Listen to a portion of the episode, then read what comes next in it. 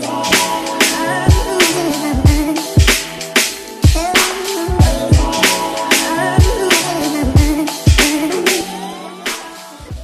Bienvenue sur le K-Sweet Show. J'espère que vous vous portez bien, que vous êtes en bonne santé. C'est officiellement la fin du confinement, donc on doit revenir à nos anciennes habitudes, mais on doit faire attention. C'est un peu particulier, je vous l'avoue. Je m'entraîne avec euh, un masque et des gants. Je ressemble plus à un chirurgien qu'un coach sportif. C'est assez marrant, mais bon, on doit faire ce qu'on doit faire. Alors personnellement, je suis retourné à la salle de sport dès que ça a ouvert. Euh, j'y suis allé pendant les heures creuses pour éviter d'être en contact avec trop de gens et ça m'a fait un bien fou. Alors j'ai senti le pump directement, euh, voilà ces muscles qui gonflent et voilà ça fait du bien. Donc pour ceux qui chase the pump, vous allez voir quand vous allez retourner à la salle de sport, ça fait un bien fou. Et tout ça c'est juste pour illustrer le fait que le corps a besoin d'être stimulé de manière différente à chaque fois.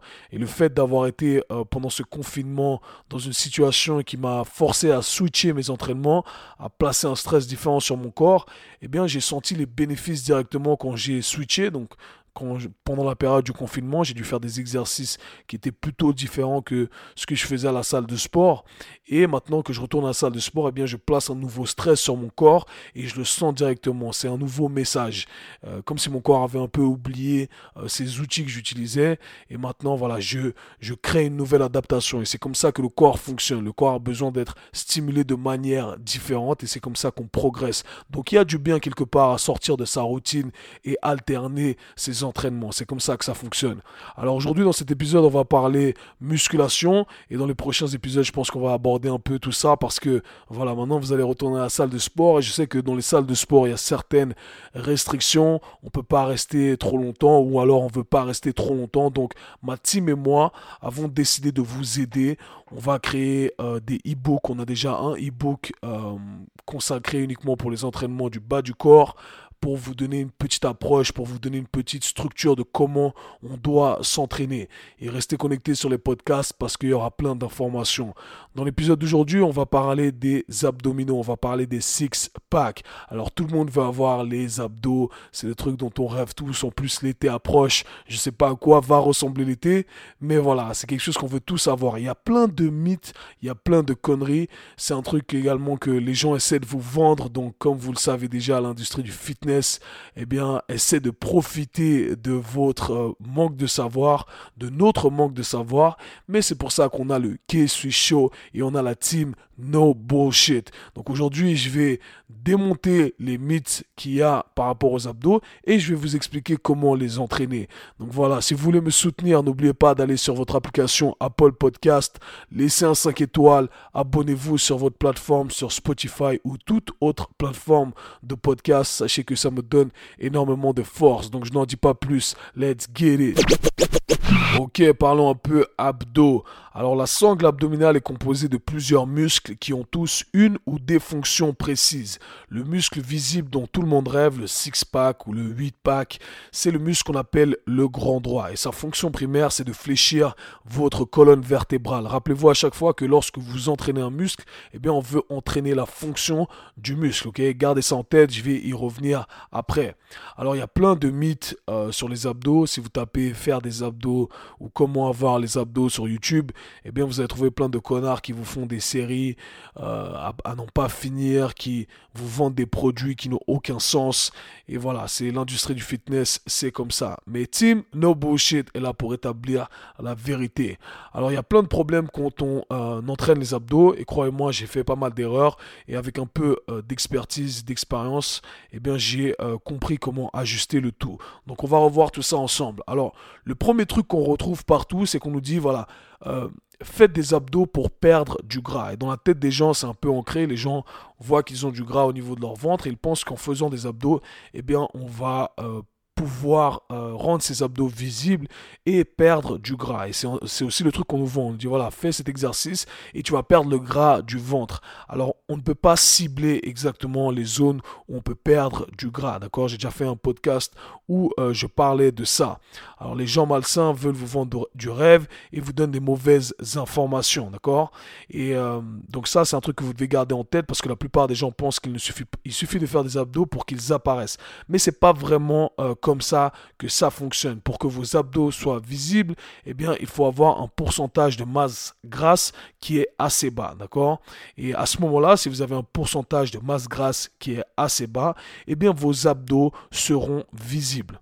Donc, le simple fait de faire des abdos, malheureusement, ça brûle pas assez euh, de calories. Et pour perdre du gras, d'accord, eh bien, il faut être dans un déficit calorique. Et on peut créer ce déficit calorique en faisant plus d'exercices, mais simplement le fait de faire des abdos, malheureusement, eh bien, c'est pas, euh, ça crée pas une grande dépense énergétique. Donc voilà pourquoi la nutrition ici joue un rôle important, ou du moins savoir que il faut jouer avec ces paramètres-là pour être dans un déficit calorique et perdre de la masse grasse. Ok? Ceci étant dit, ça ne veut pas dire qu'on ne doit pas ou qu'on ne veut pas entraîner les abdos pour les développer, d'accord? On veut quand même créer cette croissance musculaire, mais tout en faisant le nécessaire pour qu'ils soient visibles après. Alors, c'est vrai que si on fait en sorte que les muscles euh, des abdos soient plus euh, développés, donc plus grands, eh bien, même un pourcentage euh, de masse grasse plus élevé, eh bien, on sera toujours capable de les voir. Donc, ça, c'est un truc qu'on veut garder en tête et c'est une bonne raison de les développer quoi qu'il arrive. Parce que souvent, vous allez entendre les gens dire, ah, ça sert à rien de faire les abdos, il suffit de perdre du gras et les abdos seront visibles. Oui, mais comme tout autre muscle, pardon, comme tout autre muscle, eh bien, il faut euh, les développer pour qu'ils aient une meilleure forme, une meilleure shape. Et quand ils seront visibles, eh bien, ça sera euh, encore plus beau. Encore une fois, là, je parle principalement de l'aspect esthétique. Donc voilà, mythe numéro 1 à la poubelle, ne pas faire des abdos juste pour perdre du gras. Il faut être dans un déficit calorique. Et il faut travailler sur ces abdos en parallèle et je vais vous expliquer après euh, comment on fait tout ça. La deuxième chose que vous allez entendre, c'est que la planche est le meilleur exercice pour les abdos. Alors la planche, c'est vraiment la planche ou le gainage de plank. Eh bien, c'est le truc le plus connu. Vous voyez ça partout. Et les gens adorent faire des planches pendant une heure. D'accord Je sais pas une heure, mais pendant deux minutes, trois minutes. Et on pense que voilà, c'est le truc qui est vraiment bien parce que c'est difficile. Mais encore une fois, ce n'est pas parce que c'est difficile que c'est efficace. Alors si on analyse un peu la planche, ce qui se passe, c'est que la, planche travaille sur votre sangle abdominale, oui, donc il y a tout votre corps qui est gainé, d'accord, quand vous faites votre gainage, mais ça travaille uniquement sur un angle précis de votre sangle abdominale, avec une contraction euh, en isométrie, une contraction isométrique. Une contraction isométrique, c'est une contraction où il n'y a pas de mouvement. Mais comme je l'ai déjà expliqué dans d'autres podcasts, pour favoriser la croissance musculaire, pour développer ces muscles, pour créer cette hypertrophie musculaire, il est préférable d'utiliser une amplitude de mouvement complète. Alors là, quand vous tenez en position de gainage, malheureusement, vous ne sollicitez pas ces fibres sur leur amplitude de mouvement complète. D'accord? Vous ne stretchez pas les tissus et ensuite vous ne les raccourcissez pas. Vous travaillez uniquement sur un angle précis avec une contraction précise. Et malheureusement, c'est cool D'accord? Mais euh, c'est pas assez. Ou alors c'est cool pendant un moment, mais c'est pas assez. Moi, personnellement, je ne suis pas un grand fan euh, des planches. Je n'en fais faire à personne. J'en ai euh, jamais fait. Je trouve que c'est une perte de temps personnellement on pourrait trouver des arguments pour dire qu'on peut euh, en faire, bien entendu, mais si on fait tout le temps, je vois pas l'intérêt. Et même du point de vue performance, je vois pas l'intérêt de faire du gainage pendant 3 minutes, 4 minutes, 5 minutes. Il faut comprendre que une planche, c'est euh, du gainage, c'est un effort qui est fait à intensité euh, basse. Et c'est pour ça qu'on arrive à la tenir pendant longtemps.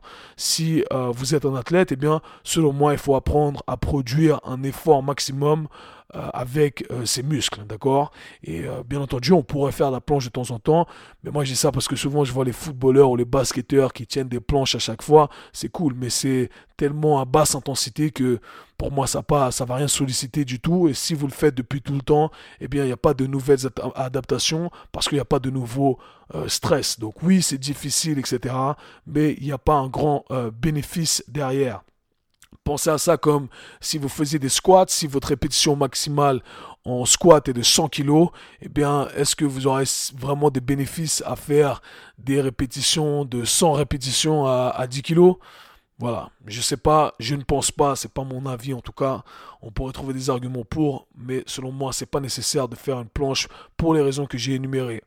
Troisième chose qu'on entend souvent, on entend dire que les sit-ups sont mauvais pour le dos. Alors on va vous dire que certains types d'abdos sont bien pour le dos, d'autres sont mauvais pour le dos. Encore une fois, le contexte, c'est ce qui est le plus important.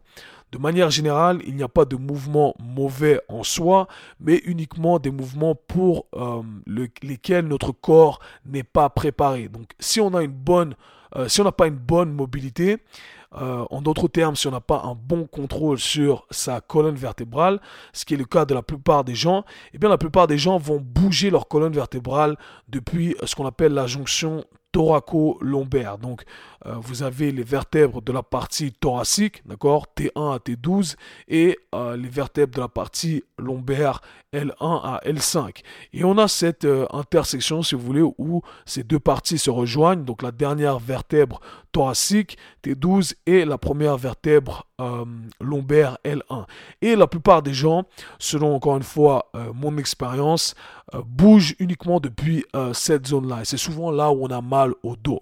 Alors pourquoi c'est important de comprendre ça euh, Quand on n'arrive pas à contrôler sa colonne vertébrale, on sait que, comme je l'ai expliqué au tout début, que ces abdos, entre autres, ont cette fonction de fléchir la colonne vertébrale. Eh bien, lorsqu'on fait des abdos, eh bien, on mobilise sa colonne vertébrale, d'accord?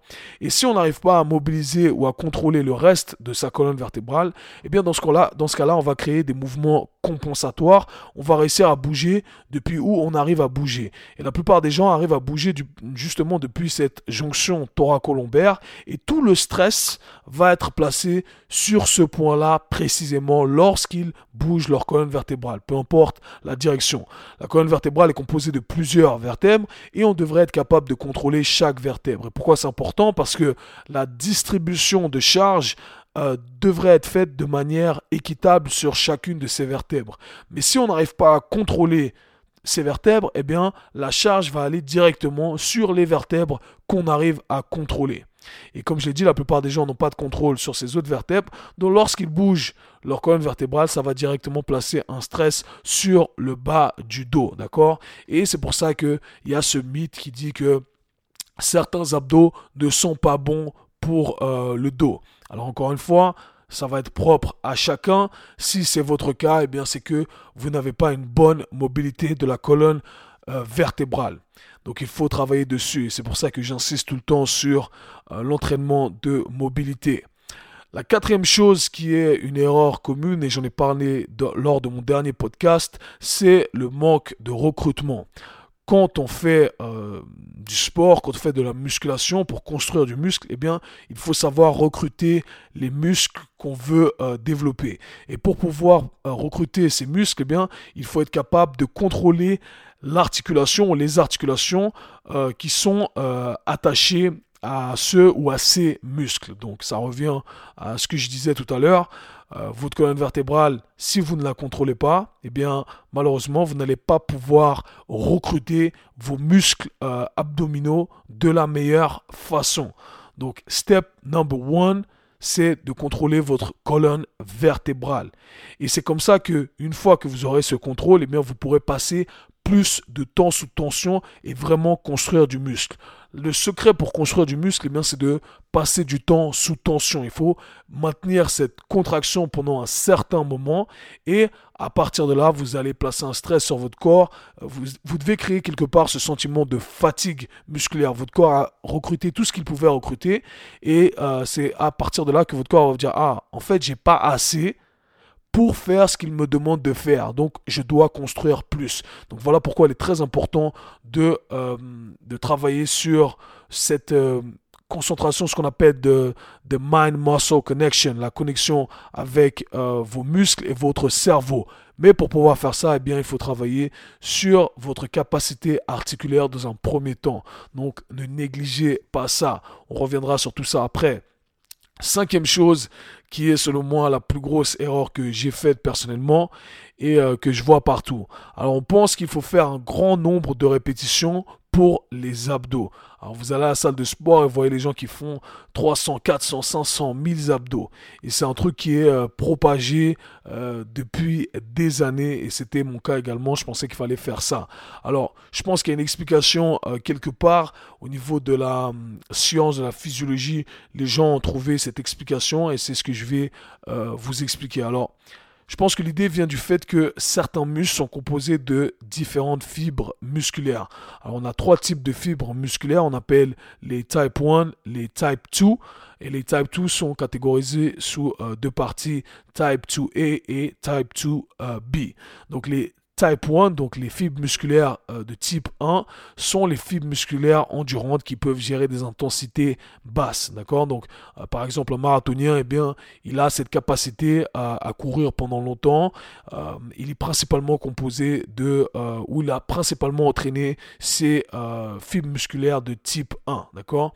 Maintenant, les types 2, on a deux catégories type 2A et type 2B. Les, euh, les types 2A sont en espèce de 50-50, c'est ce qu'on appelle 50% euh, euh, aérobique et 50% anaérobique. Donc en gros, elles ont, la, capacité de produire une intensité maximale, elles sont plus puissantes, mais elles ont aussi cette capacité à endurer de l'effort pendant un certain temps. Et on a les type 2B qui, elles, sont ces fibres musculaires d'explosivité qui permettent de gérer des efforts plus intenses. Alors, on nous dit que certains muscles sont composés euh, d'une plus grande concentration de certaines fibres musculaires. Donc si le muscle euh, est composé plutôt de type euh, de fibres musculaires de type 1, eh bien on va dire que voilà, il faut le travailler d'une façon. Et si le, si le muscle est composé plutôt de fibres musculaires de type 2, eh bien on doit le travailler d'une autre façon. Alors, on dit souvent que les abdos, par exemple, sont composés de fibres musculaires de type 1. Donc ces fibres musculaires qui gèrent des intensités basses et qui sont endurantes. Par conséquent, on doit utiliser une intensité basse, donc euh, une charge basse, et on doit faire beaucoup de répétitions. Donc malheureusement, ça fonctionne pas euh, vraiment comme ça selon les, euh, les dernières recherches. Je pense qu'il y a une part de vérité, mais c'est pas vraiment comme ça que ça marche. En tout cas, du point de vue hypertrophie, c'est un peu plus complexe que ça. En vrai, ce qui se passe, c'est que euh, ça encore une fois, selon les dernières évidences et mon expérience personnelle également. Plus on s'approche de la fatigue, et eh bien plus notre corps va recruter les différentes fibres musculaires pour euh, continuer à soutenir l'effort.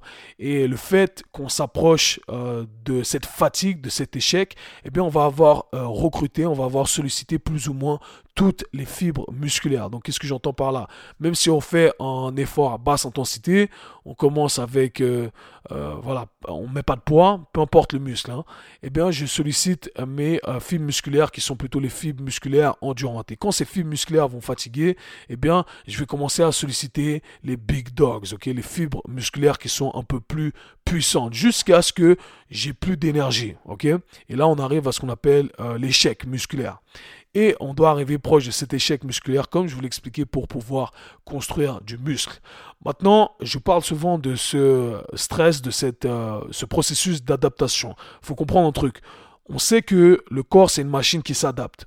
Par conséquent, si on envoie toujours le même stimulus, notre corps n'a pas de raison de s'adapter. Donc voilà pourquoi je vous conseille de varier les rangées de répétitions et l'intensité que vous utilisez. Donc si vous faites toujours la même série d'abdos et que vous devez en faire 200, eh bien, changez. D'accord? Mettez un peu plus d'intensité. Prenez un poids, je sais pas. Euh, ça va dépendre de votre niveau. Mais rendez euh, l'effort plus intense et à partir de là, ça va envoyer un nouveau stress sur votre corps. Et selon moi, c'est pas nécessaire de faire des répétitions de 200. Si je devais mettre une, euh, une marque et dire, ok, ça c'est la limite euh, de rangée de reps que tu devrais faire, et eh bien moi je pense que je, je donnerais une rangée pour les abdos de 30 répétitions par exemple. ok? 25 à 30 répétitions. Si vous arrivez à faire plus que 25 à 30 répétitions, eh bien c'est que c'est extrêmement facile, c'est extrêmement léger, d'accord? Si je vous disais, ok, on va travailler vos biceps avec un poids de 1 kg et il faut faire 150 répétitions par bras pour sentir ou pour développer ses muscles. Vous n'allez pas me croire, d'accord? Alors pourquoi ça serait différent pour les abdos? Ça fonctionne exactement de la même façon. On a voulu nous faire croire qu'on devait traiter euh, les muscles différemment. Les muscles répondent au même langage qui est le langage de la force, de la résistance. Donc on doit placer de la résistance pour qu'on puisse travailler sur ces abdos-là, d'accord? Donc placer de la résistance, rendez les exercices plus intenses, c'est ça le plus important. Maintenant, j'aimerais euh, mentionner une erreur commune que j'ai faite également et que je vois beaucoup de gens faire. Alors, quand vous travaillez sur les abdos, comme je l'ai dit, eh bien, on doit fléchir sa colonne vertébrale. Et on a souvent tendance à utiliser des variantes avec les abdos où nos pieds sont ancrés ou alors on est sur un banc et euh, nos pieds sont coincés. Et souvent, ce qui se passe, en fait, quand on travaille sur ces abdos, on a tendance à plus utiliser nos fléchisseurs de la hanche que nos abdos. Donc, euh, les fléchisseurs de la hanche, le psoas, etc. Euh, et, ça arrive souvent justement quand on a les pieds ancrés. Donc on a tendance à se tirer, non pas en fléchissant sa colonne vertébrale, mais en tirant depuis vos fléchisseurs de la hanche. Donc, si vous, vous mettez debout et que vous ramenez votre genou en direction de votre torse, eh bien, c'est votre, euh, vos fléchisseurs de la hanche qui travaillent. Et c'est ces muscles-là qu'on utilise lorsqu'on fait ces abdos. Alors, quand on fait ça, malheureusement, on n'est pas en train de recruter la zone qu'on aimerait recruter. C'est vrai que les gens se mettent sur le banc parfois et ils disent ah je sens mes quadriceps par exemple ou je sens justement les fléchisseurs de la hanche. Et oui, on peut regarder l'exercice et se dire, ok, ça c'est le meilleur exercice pour les abdos, mais si on n'a pas la science derrière de comprendre qu'est-ce qu'on est en train de faire, qu'est-ce qu'on devrait recruter, eh bien, vous allez voir que juste faire l'exercice, mimer l'exercice, ça ne sert à rien, ça ne va pas vous être bénéfique, d'accord? Donc, toujours important de comprendre la fonction des muscles que vous voulez développer parce que lorsqu'on comprend ça, eh bien on sait comment bien exécuter et comment envoyer la meilleure intention lors du mouvement. Ça c'est très important, la notion d'intention. Donc grosse erreur qu'il ne faut pas faire. OK Donc maintenant, comment on doit travailler tout ça? Prenez note, je vais tout vous donner étape par étape. Alors, étape numéro 1 à faire si vous voulez vraiment développer vos abdos. Première chose, développer de la mobilité de votre colonne, développer la mobilité pardon, de votre colonne vertébrale. Apprenez à mieux la contrôler. J'ai fait une vidéo sur YouTube euh, qui s'appelle le chachameau. J'utilise le chachameau comme évaluation pour voir quelles vertèbres vous arrivez à contrôler. D'accord? Et à partir de là, votre but, ça va être de maximiser le contrôle de votre colonne vertébrale. Ensuite, lorsque vous faites vos abdos, deuxième point, concentrez-vous sur le fait d'enrouler votre colonne vertébrale, d'accord? Cherchez pas tout simplement à faire le mouvement. Donc j'aimerais que vous pensiez à ça comme si vous aviez un papier et vous cherchiez à l'enrouler. Alors ce que vous voulez faire, c'est penser à enrouler, on pourrait commencer avec les cervicales éventuellement, mais euh, la zone qu'on aimerait le plus solliciter ici, ce serait euh, la partie de, du, euh, de la clavicule. Donc enrouler votre clavicule et on essaie d'enrouler comme une vertèbre à la fois, d'accord Comme cette idée de papier ou un linge, qu'on, euh, une serviette qu'on essaie d'enrouler. Et on contracte au maximum les abdos. Donc on est en train de les raccourcir au maximum. Et là, vous montez au maximum jusqu'à la fin de votre amplitude de mouvement. Et mon conseil, c'est de le faire en position de sit-up avec les pieds qui ne sont pas ancrés. Donc laissez vos pieds à plat au sol. Donc laissez-moi euh, visualiser un peu tout ça. Vous couchez sur le dos, vous pliez vos pieds, vous gardez les pieds à plat au sol. Va falloir ajuster la distance entre vos talons et vos fessiers, d'accord? Et à partir de là, vous essayez d'enrouler votre colonne vertébrale une vertèbre à la fois en contractant au maximum les abdos. Et ensuite, vous allez faire le chemin inverse en descendant, en déroulant. Donc le bas du dos va se poser en premier, ok? Et ensuite, jusqu'à arriver à notre euh, à nos cervicales. Et là, à partir de là, vous allez vraiment travailler sur la fonction des abdos qui est de euh, fléchir la colonne vertébrale. Donc gardez ça en tête, cette flexion de la colonne vertébrale. Et euh, troisième euh, indice ou troisième euh, type que j'aimerais donner ici, si vous arrivez à faire plus de 30 répétitions, comme je l'ai dit auparavant, c'est que c'est trop facile, il faut rajouter de la charge. Ou alors, changer le tempo d'exécution. Donc le tempo, c'est la vitesse à laquelle vous exécutez euh, le mouvement. Donc vous allez faire des répétitions de manière lente et contrôlée. Vous allez voir que vos 300 répétitions vont se transformer en 10 répétitions. Donc ce que vous allez faire, vous prenez le même exercice que euh, j'ai donné auparavant Et à partir de là, ce que vous allez faire, c'est que vous allez chercher à enrouler votre colonne vertébrale, monter en 3 à 4 secondes. Et surtout, vous allez contrôler la descente quand vous déroulez en 3 à 4 secondes de la même façon.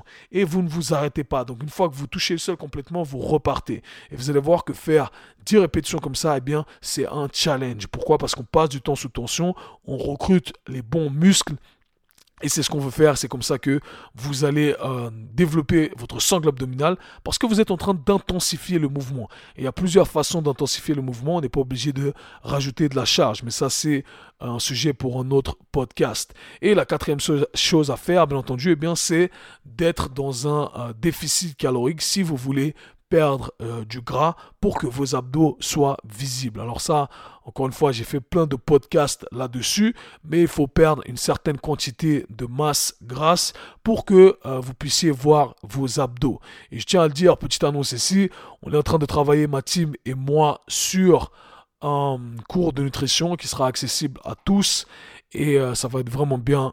Je pense que ça sera le meilleur investissement que vous allez faire. Donc restez à l'affût. Et euh, voilà, ça c'est les secrets pour construire des abdos. Donc plus d'excuses, faites plus ces séries à 3000 répétitions. Cherchez pas à juste faire les mouvements pour les faire. Cherchez vraiment à mettre de l'intention quand vous allez à la salle de sport. Et yo, c'était le K-Sui Show. Ici, on parle nutrition, fitness, lifestyle, développement personnel. Le tout pour vous apprendre à être la meilleure version de vous-même. J'espère que cet épisode vous aura plu. En tout cas, il n'y a plus d'excuses maintenant. Je veux tous vous voir avec des abdos. Cet été, vous avez tous les secrets. Rappelez-vous que l'intention, c'est la chose la plus importante, peu importe ce que vous faites. J'ai une petite surprise pour vous, bien entendu. On va mettre cette semaine un e-book gratuit qui va être offert. Un entraînement, deux entraînements, pardon, bas du corps pour vous expliquer un peu comment on devrait organiser un entraînement, comment choisir ou quelle sélection d'exercices est la plus appropriée. C'est axé uniquement sur le bas du corps. Mesdames, je pense que vous allez aimer ça. On a créé ça en collaboration avec une des coachs de la team K-Swiss, Sally. Et euh, vous allez voir, c'est que le début. On a plein de, euh, plein de bonnes choses qui arrivent et on veut partager tout ça avec vous. Donc restez connectés. Et encore une fois, j'espère qu'on se reparle très bientôt. Peace. C'était le K-Swiss Show. Si vous avez apprécié le podcast, abonnez-vous, partagez-le avec vos amis. À très bientôt. Peace.